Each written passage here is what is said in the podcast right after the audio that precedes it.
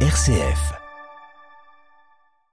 Et sur RCF on joue, nous passons maintenant à la carte blanche de Raphaël Delacroix. Bonjour Raphaël. Bonjour David. Quatre prêtres et six diacres devaient être ordonnés ce 26 juin dans le diocèse de Toulon, mais Rome les a suspendus s'inédier à l'issue d'une visite canonique. En cause, la restructuration du séminaire et sa politique d'accueil. Un coup de tonnerre pour l'église Raphaël. Oui David, et pour cause, hein, d'après les spécialistes, c'est totalement inédit. L'acte est d'une brutalité sans précédent.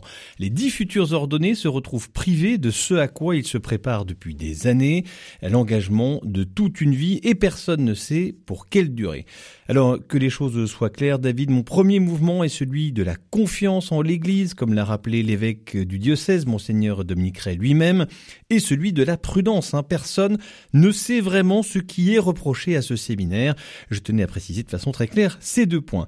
Je vous partage néanmoins mon interrogation parce que soit on est en face d'événements graves et déviants, problèmes de mœurs, de malversation, dérives sectaires, d'emprise, que sais-je, et il faut en effet frapper fort et vite, mais ce n'est apparemment pas les raisons qui sont avancées, soit il y a des ajustements profonds peut-être à apporter à la vie du séminaire, et dans ce cas, on accompagne, on ne suspend pas du jour au lendemain des ordinations en mettant un évêque sur la sellette. Et le séminaire euh, et le diocèse de Toulon, il faut le dire, détonnent aussi dans le paysage ecclésial de Raphaël. Oui, hein, une vitalité et un succès qui interrogent dans une église en perte de vitesse, avec 250 prêtres en activité. Le diocèse de Toulon se hisse sur le podium en France sur ce critère. Quant à son séminaire, avec 50 séminaristes, il distance largement la plupart des séminaires diocésains quand il y en a, ou interdiocésains la plupart du temps, pour ne pas dire tous.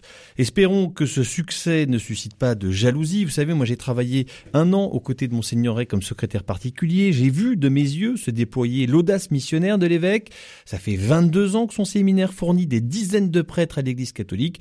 Il y a certainement eu des erreurs, mais ce n'est pas comme si ce lieu était tout à coup sorti de terre avec des méthodes contestables. Enfin, j'ai connu des séminaristes qui ont vécu, il n'y a pas si longtemps, des situations ubuesques dans certains séminaires. Et ce sont des témoignages véridiques. Liberté d'introduction de petites amies dans les chambres, interdiction de vénérer le Saint-Sacrement, enseignement théologique douteux et idéologisé, découragement des vocations et j'en passe et des meilleurs. Que je sache, ces séminaires, qui ont d'ailleurs fini par se vider, n'ont pas subi une telle dureté romaine. Deux poids, deux mesures. Quel coup dur hein, pour un des seuls endroits de fécondité vocationnelle en France. Prions pour que la lumière soit faite sur cette affaire et que rapidement les choses rentrent dans l'ordre, que s'il y a des erreurs, qu'elles soient corrigées bien sûr, mais que cette affaire ne vienne pas torpiller la vitalité des vocations si nécessaires à notre Église.